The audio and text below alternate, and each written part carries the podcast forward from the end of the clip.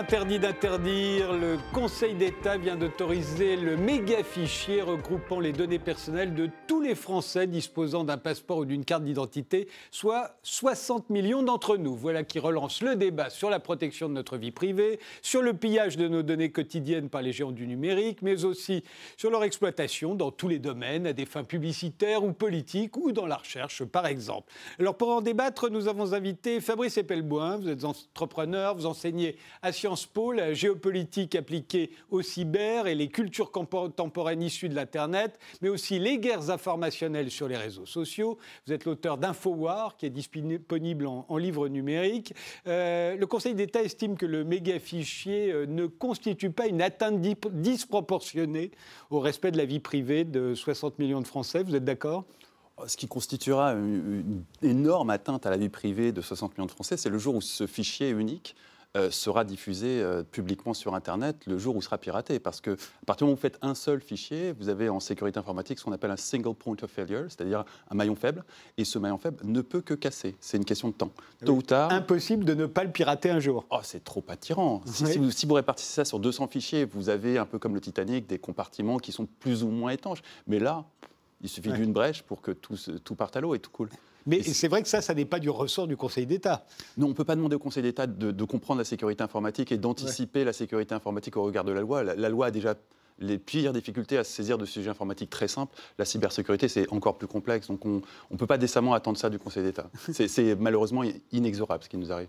Ouais. Thomas Forêt, vous êtes ingénieur, c'est vous qui avez créé en 2013 Waller, une plateforme de réseaux sociaux sécurisée, sans exploitation de données personnelles et sans publicité. Alors vous, la décision du Conseil d'État concernant ce méga fichier, euh, vous l'interprétez comment Vous l'analysez comment? Déjà, ces données, euh, il faut savoir que l'État les possédait déjà. Il s'agit d'une part du fichier des cartes nationales d'identité et puis d'autre part du fichier euh, des passeports. Simplement, ils ont décidé de les fusionner. Donc ça, c'est, moi, à mon sens, ça me paraît inexorable, comme vous le disiez. Le fait de dire il y a un seul fichier, ça ne veut pas dire qu'informatiquement, les données sont au même endroit, et euh, en particulier les données biométriques qui, dans ces systèmes, dans ces fichiers, en réalité, sont toujours séparées, et il y a des mécanismes de sécurité. Je, le sais parfaitement parce que je travaillais chez Safran Morpho avant de, de commencer Waller. Et c'était, ces sujets-là, parce qu'on travaillait sur les fichiers du FAED, les, fichiers d'identité, etc. Et je vous assure que ce n'est pas un simple fichier informatique, c'est tout un système qui est évidemment euh, rodé, qui est évidemment, euh, euh, vous, imaginez bien, l'État ne va pas quand même confier la gestion de ces systèmes au moindre, au petit informaticien là, qui, va, qui va mettre ça sur son ordinateur. C'est bien plus complexe que ça. Moi, il me semble qu'il faut aller vers, vers ces systèmes centralisés. Pourquoi? Parce que parce que c'est un système souverain.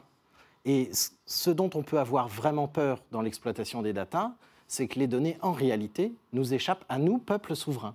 C'est ça qui est important. Alors après, voilà, il y a les mécanismes de la démocratie, etc., qu'il faut, euh, auxquels il faut faire attention, etc., mais au moins, ça n'est pas externalisé. Alors, il y a d'autres invités qui vont nous rejoindre, mais comme ils sont en retard, profitons-en. On va regarder euh, quelques extraits du feuilleton, plein de rebondissements hein, cette année concernant la collecte des données. Alors, le feuilleton vu par euh, le journal euh, télévisé d'RT France, regardez est accusé de vol massif de données via des applications de tests psychologiques proposées aux utilisateurs de Facebook. On accuse Cambridge Analytica d'avoir utilisé ces données pour aider Donald Trump dans sa campagne de 2016, mais aussi d'avoir influencé le vote sur le Brexit. 87 millions d'utilisateurs impactés, c'est 37 de plus que les 50 millions annoncés jusqu'alors. 87 millions d'internautes dont les données personnelles ont pu atterrir entre les mains de Cambridge Analytica. Mark Zuckerberg, euh, qui était hier devant le Parlement européen où il a rendu des comptes, il s'est exprimé sur le scandale Cambridge Analytica et sur l'exploitation des données personnelles d'utilisateurs. L'Union européenne lance son Big Bang de la protection des données. Le règlement européen de protection des données personnelles, le RGPD, est entré en vigueur hier. Le géant Facebook dans l'œil du cyclone le célèbre réseau social enchaîne les polémiques. Dernier en date, l'annonce du piratage de 50 millions de comptes. Les données personnelles, véritable enjeu pour Facebook. C'est d'ailleurs ce qui a poussé Brian Acton à quitter le groupe en 2017. Le cofondateur de WhatsApp, que Facebook a racheté en 2014, a expliqué qu'il regrettait avoir vendu son âme au diable. En fin de compte, j'ai vendu mon entreprise.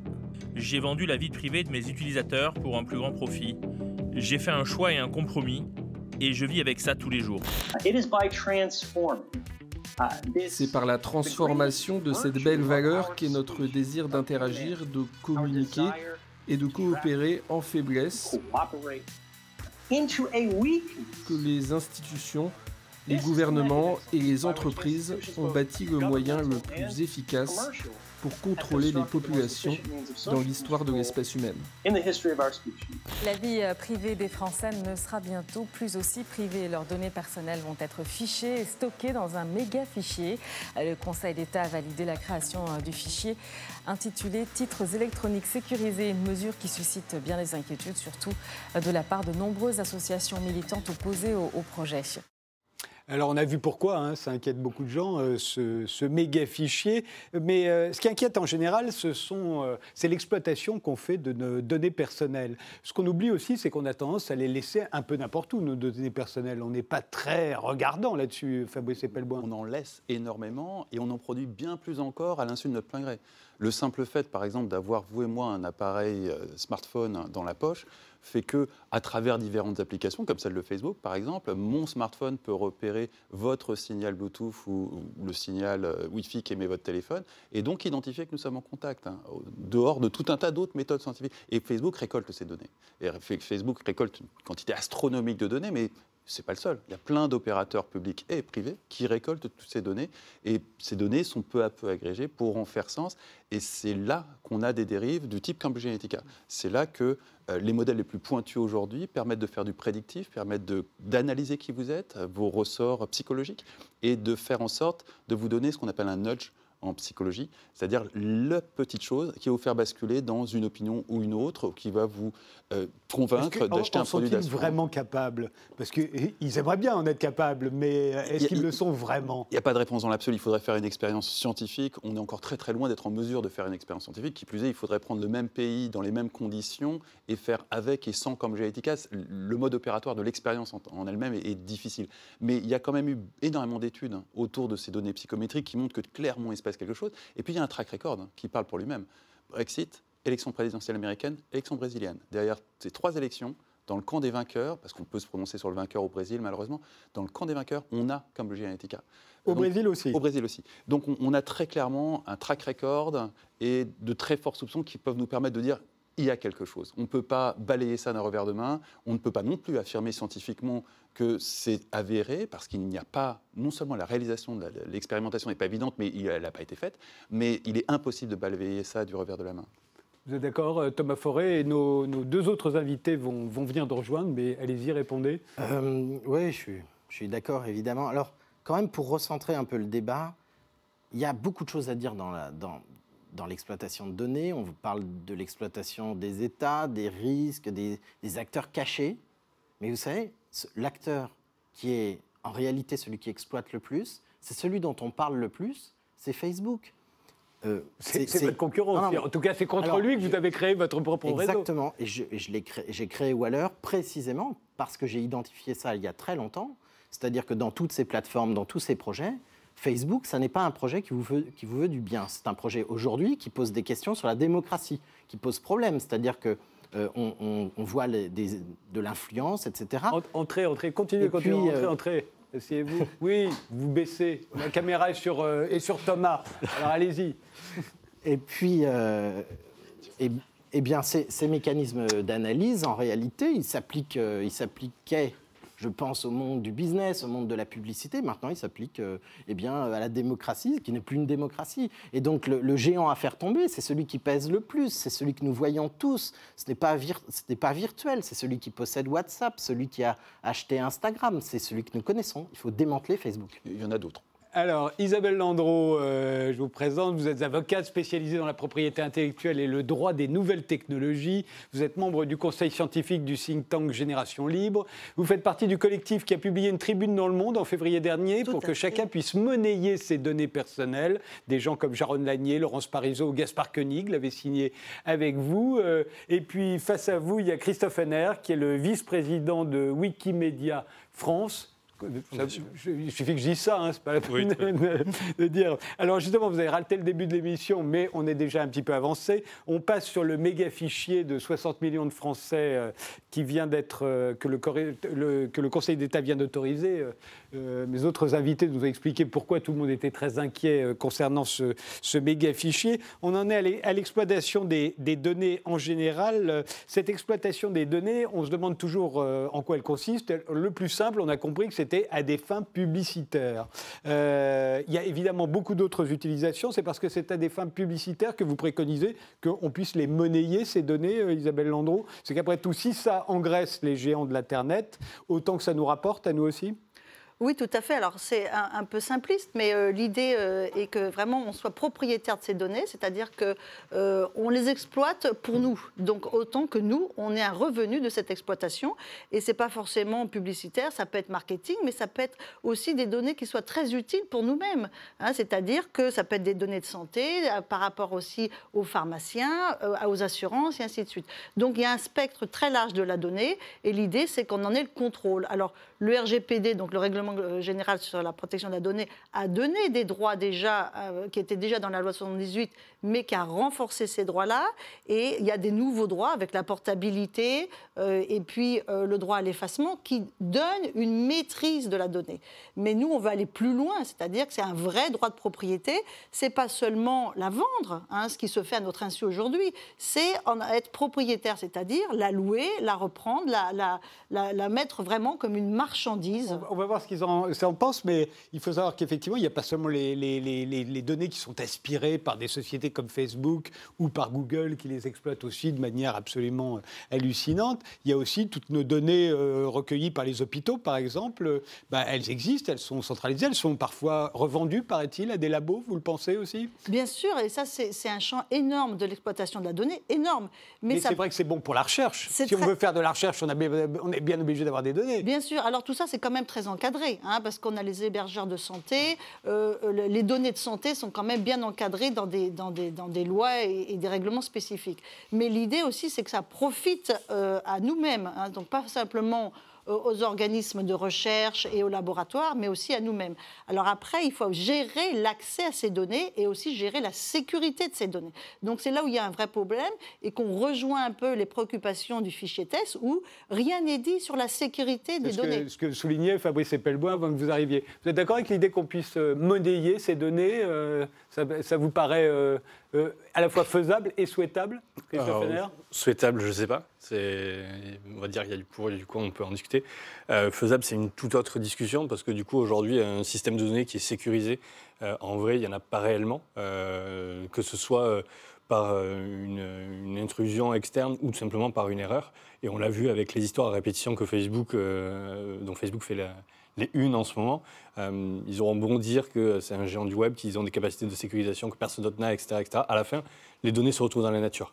Donc le, simple fait de constituer le fichier, on peut avoir la croyance que c'est sécurisé, mais à partir du moment où le fichier existe, ben, en fait, il y a un risque. Il y a un risque qui est plus ou moins élevé, mais qui existe. Et donc, ben, à chaque fois qu'on crée une base de données comme ça, qu'on le veuille ou pas, euh, on s'expose à un risque. Et avant même de discuter de la capacité des gens à, monnayer leurs propres données, euh, la question c'est est-ce que les gens sont conscients de ce qu'on peut faire avec leurs données? Euh, et, aujourd'hui, ce n'est pas le cas. C'est-à-dire qu'aujourd'hui, on a la vision qui est partagée de la vie privée et, de la donnée privée est, euh, plus que parcellaire, elle est même inexistante. Euh, et les gens n'ont aucune idée de ce que ça peut donner. Alors évidemment, ça peut donner des choses qui sont plus ou moins indolores, euh, comme ah ben, j'ai mes données qui sont disponibles sur Internet. Des choses un peu plus douloureuses qui sont mes données sont exploitées à des fins politiques ou pas. Euh, à des choses beaucoup plus dolores, où là, on peut, on peut aller dans d'autres pays que, que l'Europe ou euh, les États-Unis, euh, que sont la Chine, l'Inde, la Turquie, où les données sont utilisées comme des moyens de pression politique. Et à la base, les données qui sont utilisées dans tous ces cas-là, c'est les mêmes.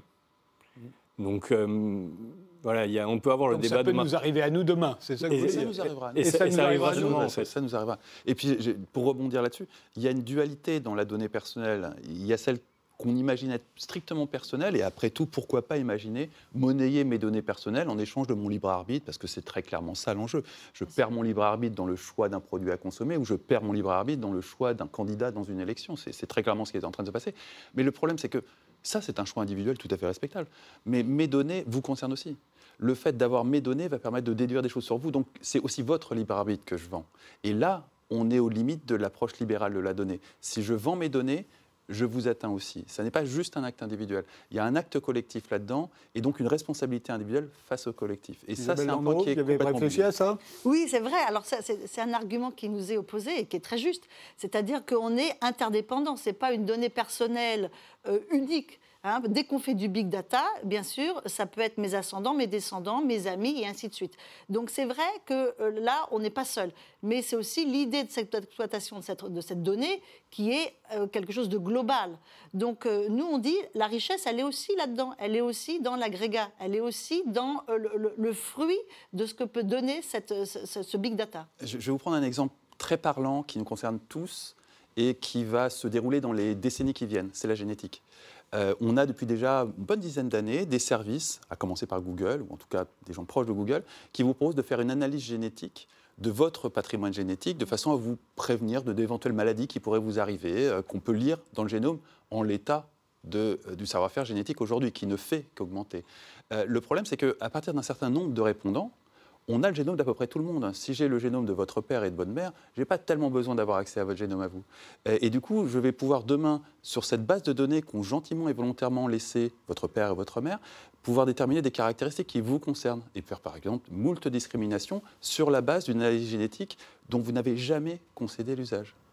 Thomas Forêt, oui, Alors, ce qui est intéressant, c'est qu'on voit vraiment qu'en réalité, on court vers un avenir où tout sera possible, tout sera. Mais tout sera sans limite en réalité. La vraie question qui se pose aujourd'hui, c'est les limites. Est-ce que. Il n'y en a pas.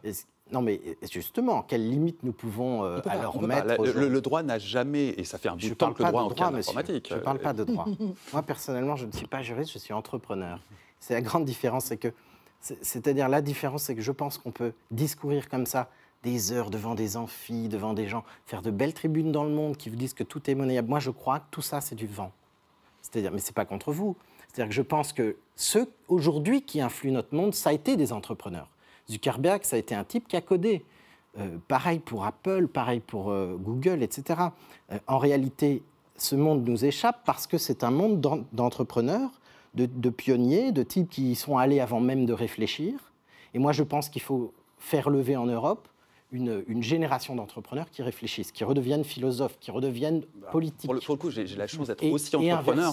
Je peux vous assurer que cette prise de conscience au niveau de l'entrepreneuriat numérique français, elle est inexistante. Totalement inexistante. Mais je suis on, est en plein dans le growth hacking qui est une insulte mais je à la donnée personnelle. Je suis absolument d'accord avec vous sur ce point. Cependant, euh, ça ne m'empêche pas de pouvoir euh, peut-être porter un, sujet, moi, que je pense très important, c'est qu'il faut changer cette mentalité de l'entrepreneuriat technologique en France. C'est-à-dire qu'on a des tas de... Là, c'est un, on est un sujet un tout petit peu éloigné, mais qui est fondamental. C'est-à-dire qu'on nourrit nos, jeunes au fait qu'ils vont aller... Euh, euh, eh bien, sans diplôme, créer la nouvelle start-up formidable. Il n'y a jamais eu autant de start-up en France qu'aujourd'hui. Et qu'est-ce qu'on leur propose comme succès? Puisque c'est toute une affaire d'argent, la succès, c'est revendre le plus cher possible sa boîte à un géant américain. C'est ça le succès qu'on propose à nos jeunes. Il n'y a plus aujourd'hui un seul fonds d'investissement en France, et je le sais bien parce que je suis en train d'aller tous les voir aujourd'hui, qui ne vous pose pas la question de quand est-ce qu'en tant que fondateur d'une entreprise, vous allez partir. Si vous dites pas dans cinq ans, vous êtes pris pour un abruti. Alors que ceux qui nous gouvernent aujourd'hui, entre guillemets, en technologie, ce sont des gens qui ont fait de leur vie le, Apple de leur vie, euh, euh, Microsoft, etc. Donc il faut que nous revenons à, à du long terme en réalité. On est, quoi qu'il en soit, sans avoir les solutions, nous sommes sur du court terme aujourd'hui. Et alors justement, je voudrais vous poser une question qu'on pose rarement euh, dans ce domaine. vous êtes bien d'accord que les données, c'est le carburant de ce qu'on appelle aujourd'hui l'intelligence artificielle. Pour euh, obtenir, fabriquer, concevoir, euh, inventer l'intelligence artificielle de demain, il faut des données. Plus on a de données, plus on avance, moins on a de données, moins on avance.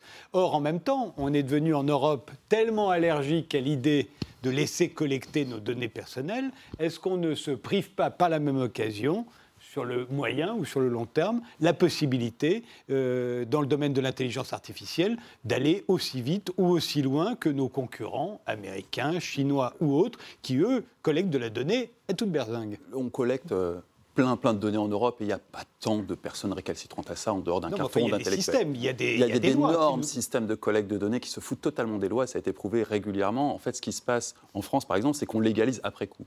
Euh, donc la collecte, ce n'est pas un problème. On est très très bon pour collecter. Le problème central de l'intelligence artificielle relève plus du financement, où là, par rapport aux Américains, aux Chinois, on est des nains.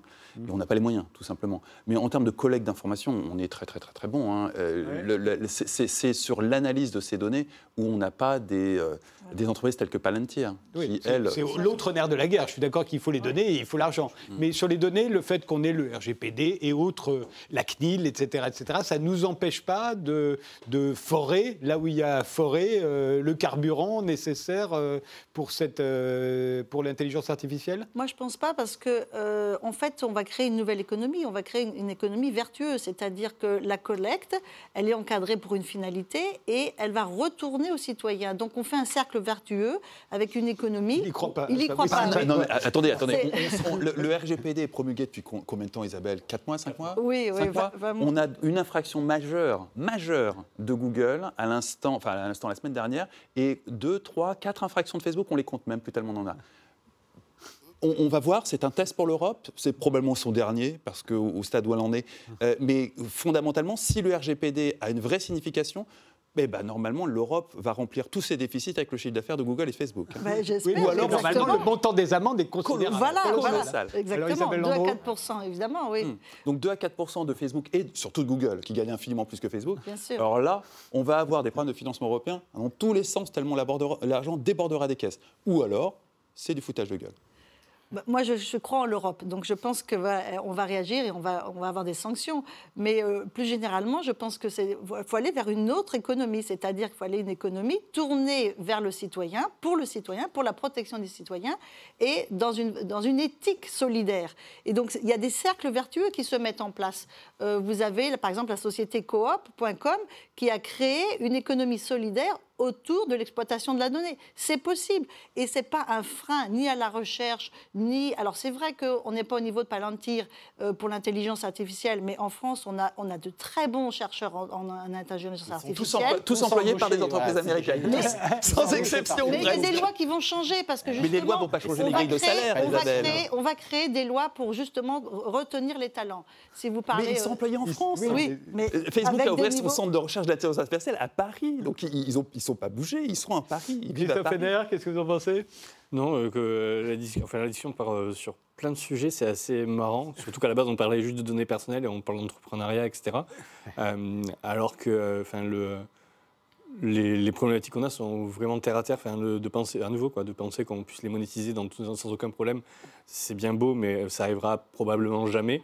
Euh, penser que euh, le fait que les, lois restreignent euh, l'accès aux données privées, soit un frein, que ce soit à l'entrepreneuriat, à l'innovation ou à la, recherche l'intelligence artificielle, je pense que c'est aussi se mettre le doigt dans l'œil et gratter le fond ardemment, parce que de la donnée anonymisée, ça suffit pour de l'intelligence artificielle et que Aujourd'hui, la majorité de sujets où on a de l'intelligence artificielle, c'est de l'algorithmie sur des jeux de données qui n'ont souvent pas grand-chose à voir avec des individus directement.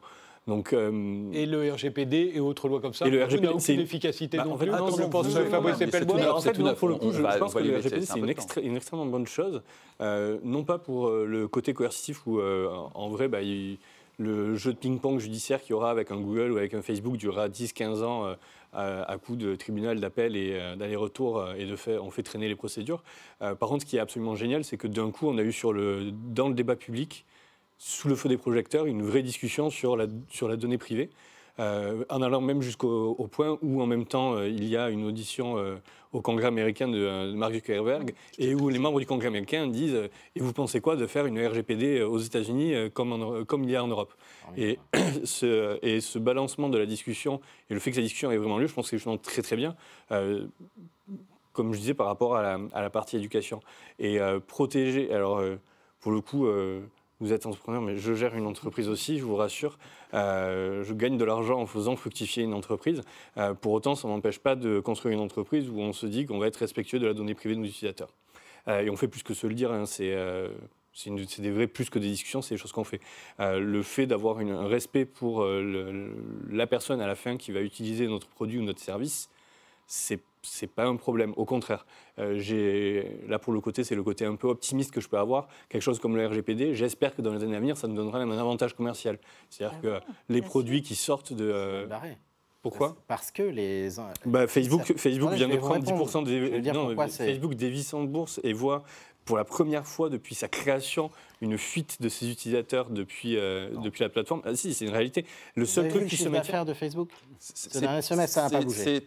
Ça a augmenté. Un petit pic, il laisse de l'espoir, mais pour l'instant, on ne peut pas dire que... En réalité, le RGPD, en réalité, ça a touché toutes nos TPE, PME françaises. Ça nous a obligés, ça se compte en milliards, à dépenser de l'argent pour nous mettre en, conformité. Alors, ça, ça, a embêté en réalité le tissu des, PME françaises. mais je, suis dans une PME, c'est ça, le, ça le vrai sujet. les impôts aussi, ça les embête beaucoup. Ouais, voilà ce que j'allais dire. Et puis, euh, les, lois, les lois en général, ça embête. Le code du travail, quel emmerdement. Ça embête. Ah non, mais attendez. Je vous interromps. Je vous interromps. Le temps d'une pause. On se retrouve juste après et on continue ce débat.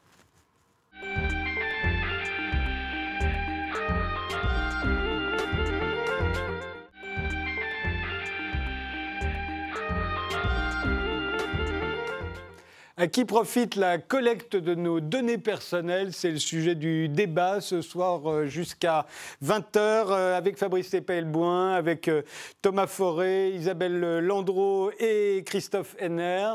Vous vouliez revenir un, moment sur l'intelligence artificielle, Thomas Forêt? Oui, vous avez posé une très bonne question.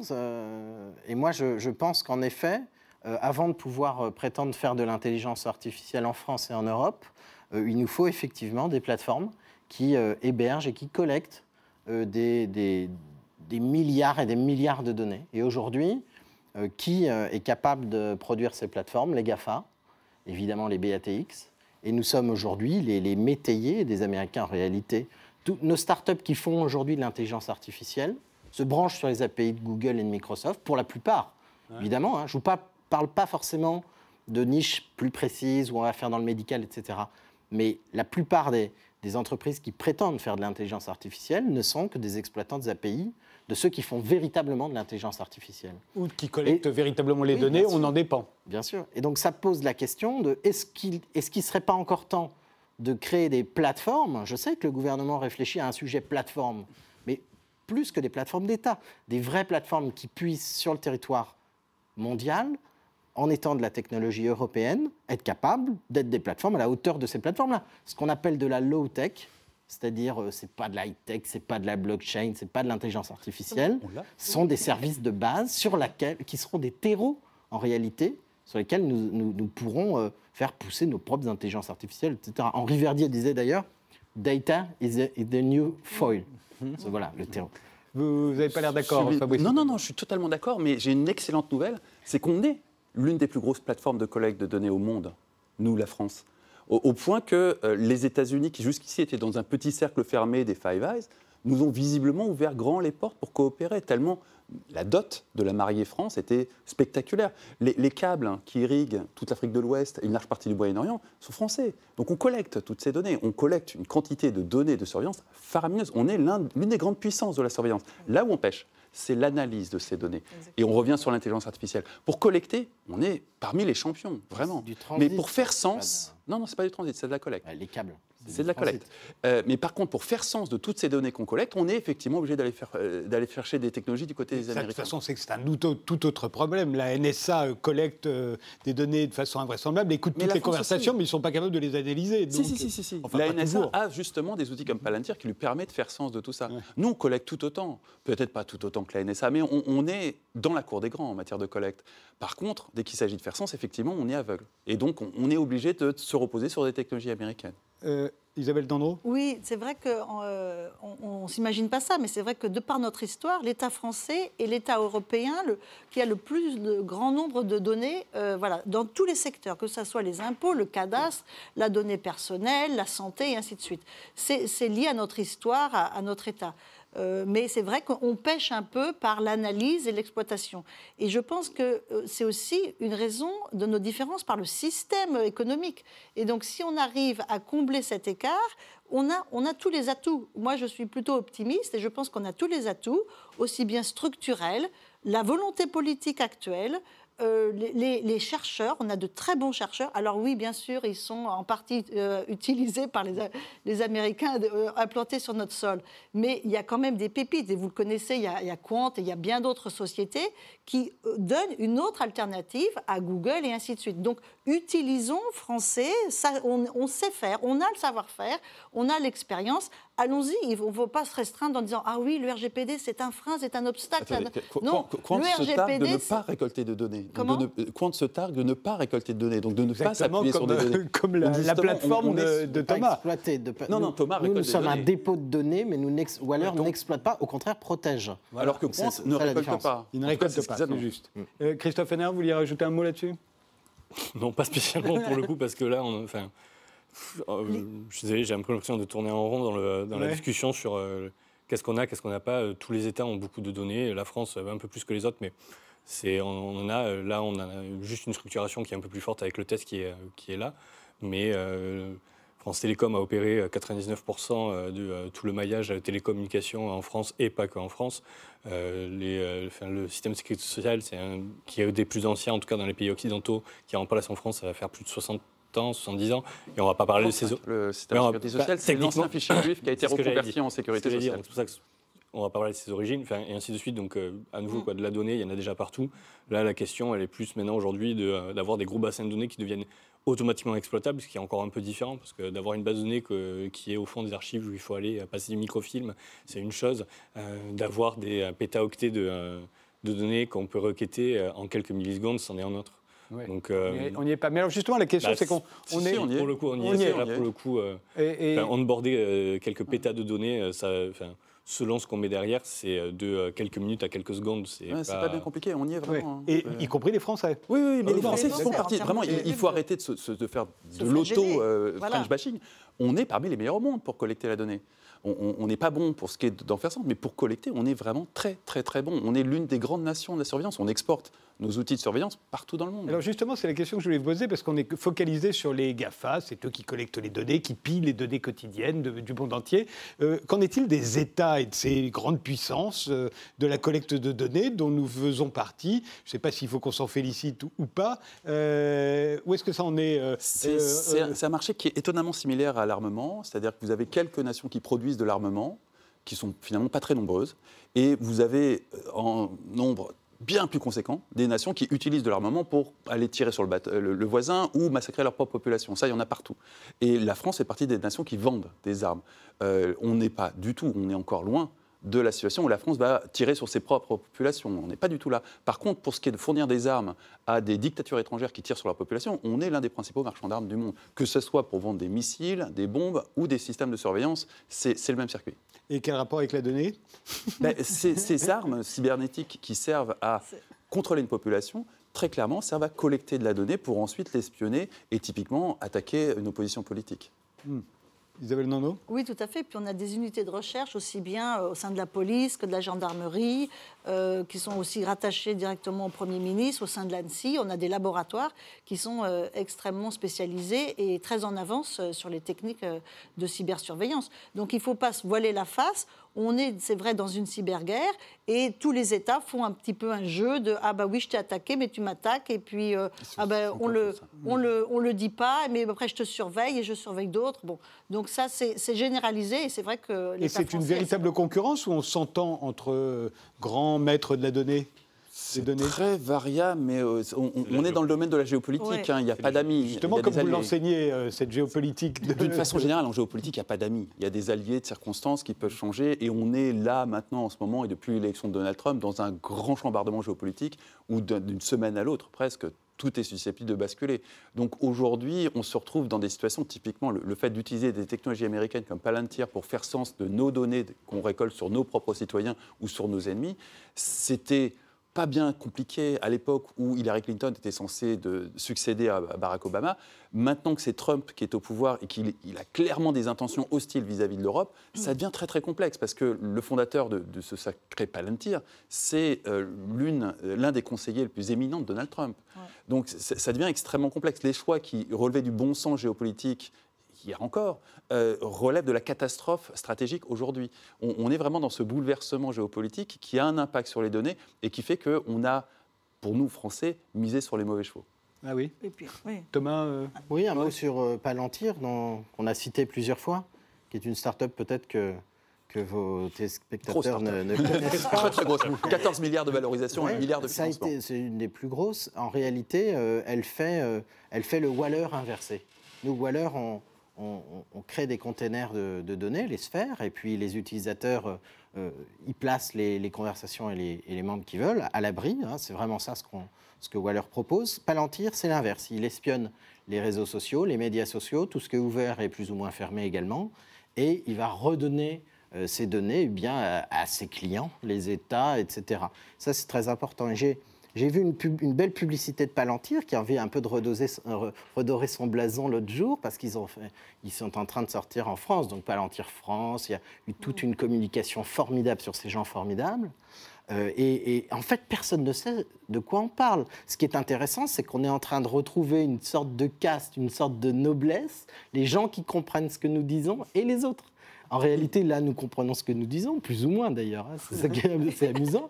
Mais en réalité, ceux qui nous regardent, et encore, ceux qui nous regardent, j'imagine, ont été intéressés par votre sujet. Mais la plupart des gens, vous allez dans un café, n'importe où, ils ne comprennent rien. Ils ne comprennent pas, Palantir, ce n'est pas un problème, le fichier, la sécu, ils ne comprennent rien.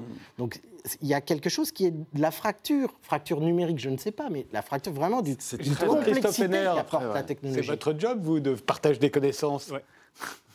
Bah, ça, c'est. Ah, alors, pour le coup, sans aller jusqu'à. Enfin, on va parler de partage de connaissances en deux secondes, mais euh, si on regarde les dynamiques qu'il y a eu en politique euh, au niveau mondial, que ce soit euh, en Inde, en Angleterre, enfin, au Royaume-Uni ou aux États-Unis, cette fracture numérique, on la retrouve après dans les manières dont les gens votent, en fait. Et c'est une fracture mm.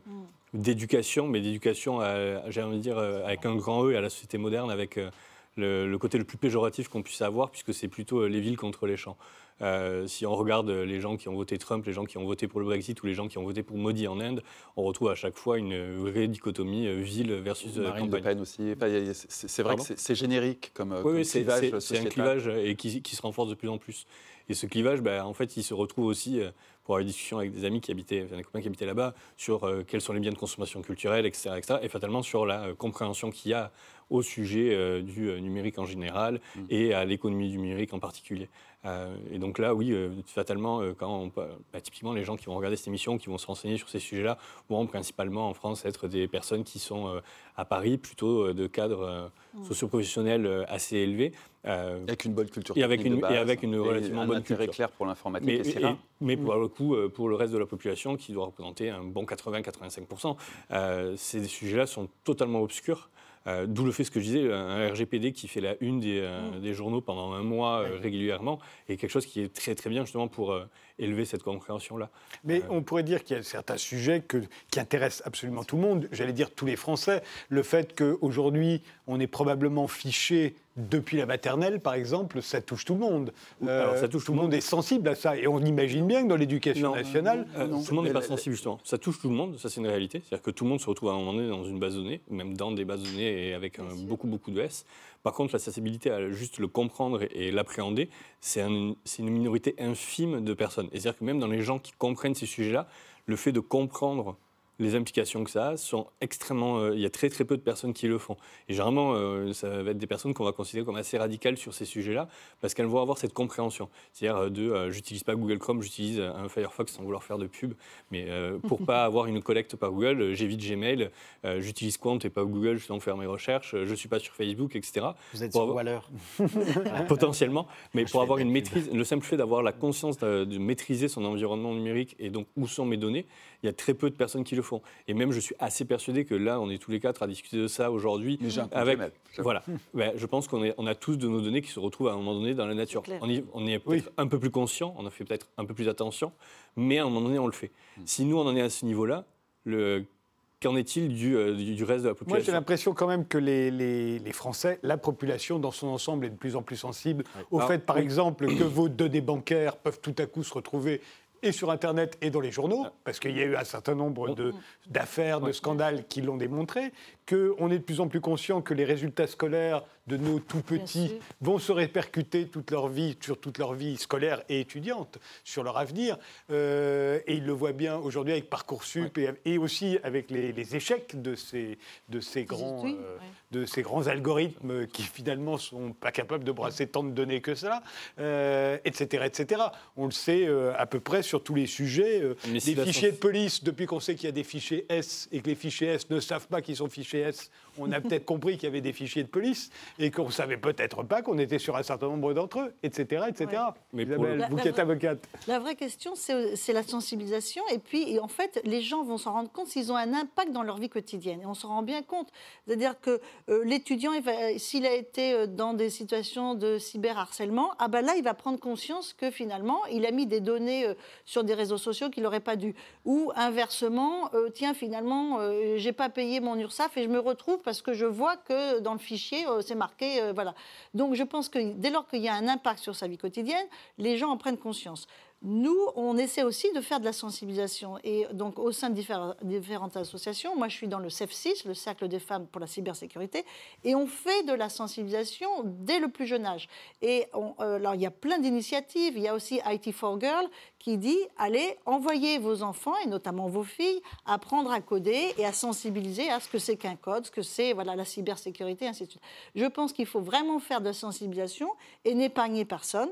Euh, ni le rat des champs, ni le rat des, villes, et vraiment euh, voilà, euh, faire de la sensibilisation à, dès plus jeune âge, que ce soit dans les écoles, que ce soit dans, en entreprise, parce qu'il ne faut pas oublier aussi les TPE. Les TPE, elles ont aussi des préoccupations sur la cybersécurité, sur la sensibilisation à l'exploitation des données que ça soit le plombier, que ça soit le maçon, il a toujours un fichier client, un fichier fournisseur, et ainsi de suite. On a vu, par exemple, le, chef d'entreprise à Clermont-Ferrand qui a été victime d'un rançongiciel et qui a, est passé euh, sur la, télé en disant, ben non, moi finalement, je vais dire que j'ai été victime et je ne vais pas payer. Et donc ça, c'est une bonne attitude.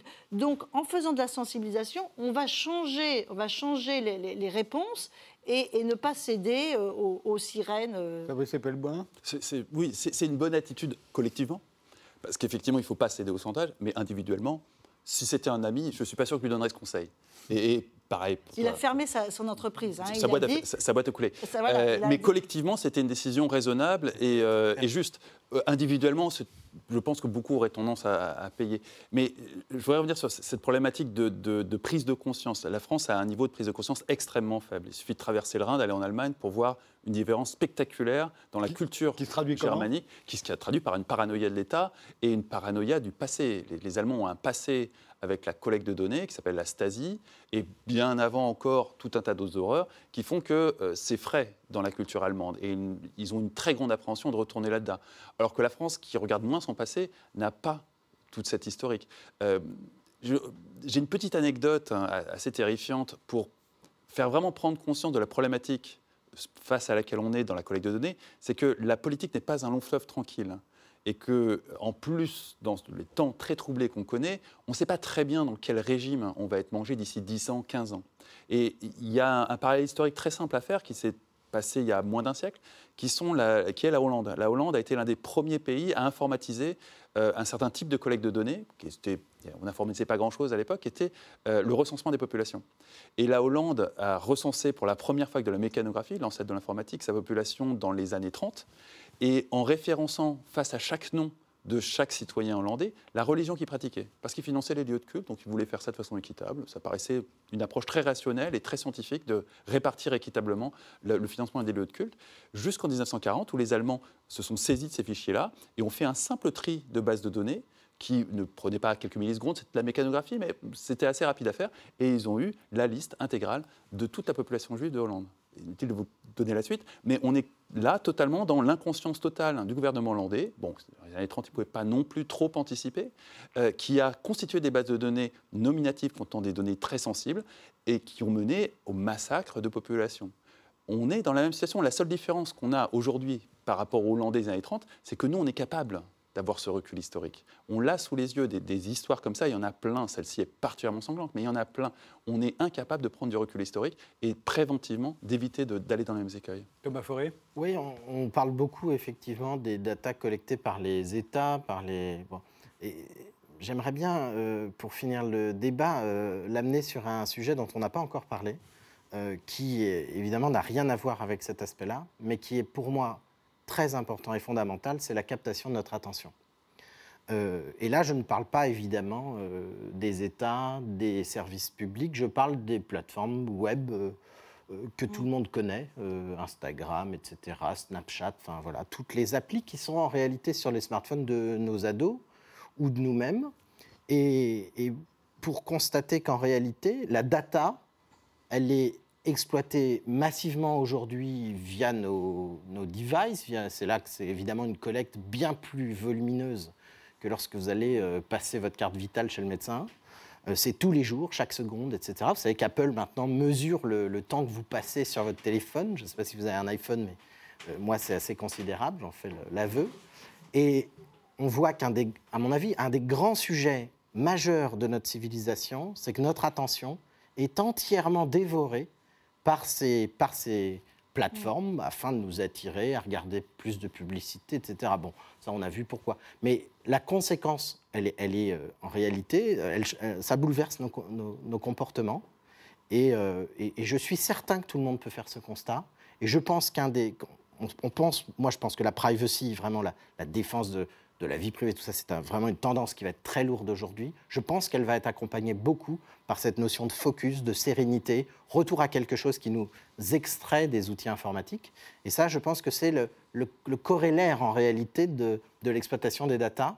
Et c'est un vrai sujet euh, qui, qui, est en rapport et, euh, et qui nous concerne tous. Pour le coup, je pense que je vais réussir à faire le lien entre les deux sujets, donc c'est absolument magnifique. Euh, sans, euh, sans l'avoir fait, du coup, euh, tu l'as fait avant, d'aller dans le passé, qui est un bon exemple. On peut aller dans le présent, où la Chine met en emploi je pense, le, qui va être le paroxysme de ce qui peut être euh, un État qui surveille ses citoyens. Si ce n'est le modèle. Euh, J'aimerais pas dire modèle, mais c'est un peu ça. Ou pour le coup, en, utilisant euh, les applications que les citoyens utilisent au quotidien, vont fichent aujourd'hui et font du scoring, du scoring de mmh. citoyens.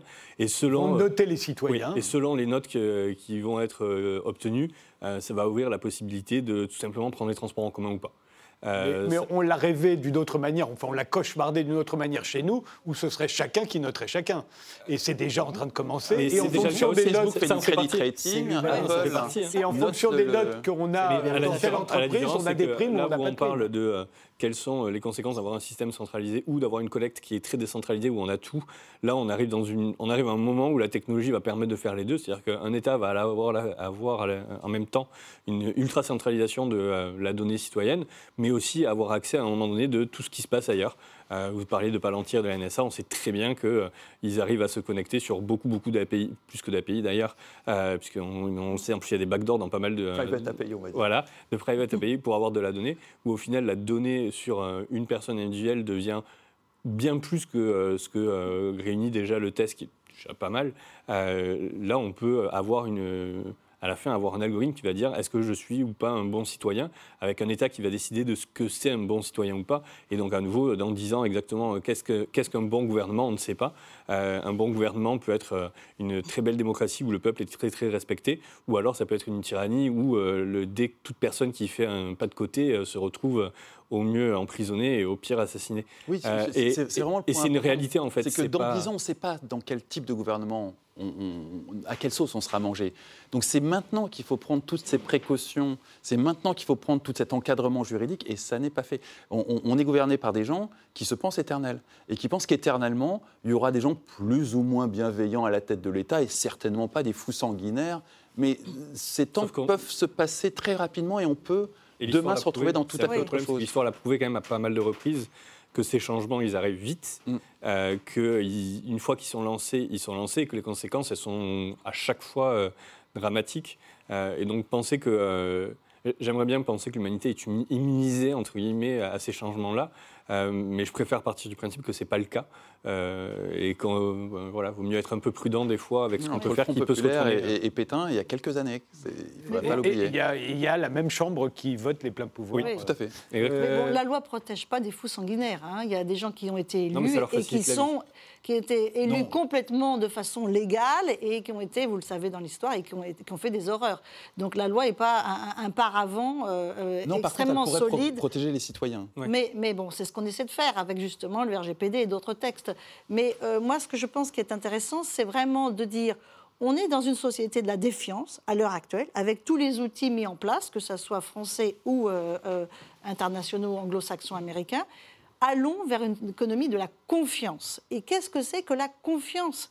C'est pas la surveillance de, chacun ou la dénonciation, parce qu'il y a aussi ça, il y a aussi de la dénonciation. Hein.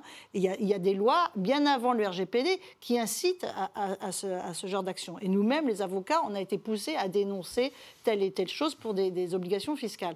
Donc, allons vers une économie de la confiance, et ça repose sur quoi? Ça repose sur euh, des outils de, sécurité, c'est-à-dire avec le chiffrement, des mesures techniques bien précises pour protéger la vie privée. Et la vie privée, c'est le socle de, l'Union européenne. On s'entend tous presque sur la définition de la vie privée. Alors, il y en a qui mettent la religion, d'autres pas, mais on a quand même un socle commun qui est important. Donc, protégeons ça et soyons modèles.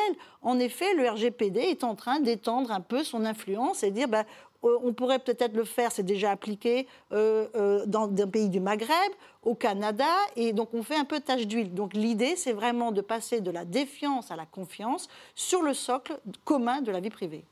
Fabrice Belboin bah, La sécurité, c'est effectivement l'un des socles de, la confiance. Le problème, c'est que l'autre, c'est la transparence. Ça ne vous aura pas échappé, à chaque fois qu'on a un gros, énorme scandale politique, Kaiser, par exemple, on a immédiatement une loi de transparence derrière.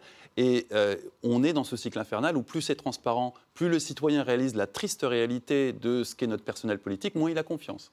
Donc le retour à une société de la confiance, très objectivement, je ne sais pas comment tu envisages ça, mais ça me paraît très très utopique. Oui, mais là, on peut pas avoir une tyrannie de la transparence. on a une tyrannie de la transparence. Ah, voilà, c'est, le problème. On est complètement dans la tyrannie de la transparence. Mhm. Il faut dire combien on gagne, il faut dire combien on paie d'impôts, euh, voilà. Et, euh, voilà, il faut, il faut dire, à qui on couche qu'on est responsable politique. Exactement. Le, problème, c'est que la confiance s'installe là-dessus. On n'a pas le choix. Transparence et sécurité, c'est les deux piliers de la confiance. Donc on n'y va pas on ne va pas vers de la confiance. Et tous les indicateurs, je pense à ceux du CEVIPOF qui mesure la confiance sur tout et n'importe quoi, tous chaque année, et maintenant ils font plus d'une édition par an, nous montrent année après année qu'elle s'effondre. Elle s'effondre vis-à-vis des médias, elle s'effondre vis-à-vis des institutions, elle s'effondre vis-à-vis des politiques, elle s'effondre vis-à-vis de tout, absolument tout.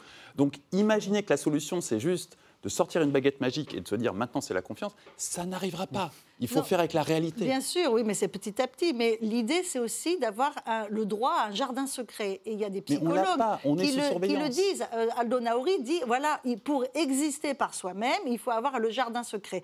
Donc, euh, protégeons ce, jardin secret. On a notre vie privée et ça fait partie de notre jardin secret. On ne va pas voilà, dévoiler. Et c'est à nous à commencer à avoir les bonnes pratiques. Donc, bien sûr, avec l'action. Je vous arrête, je vous remercie tous les quatre d'avoir participé à ce débat. Il y en aura d'autres, hein, et, sur le même sujet, vraisemblablement, parce que c'est loin d'être fini. Je vous remercie de nous avoir suivis jusque-là. Je vous donne rendez-vous euh, dans un autre numéro d'Interdit d'interdire.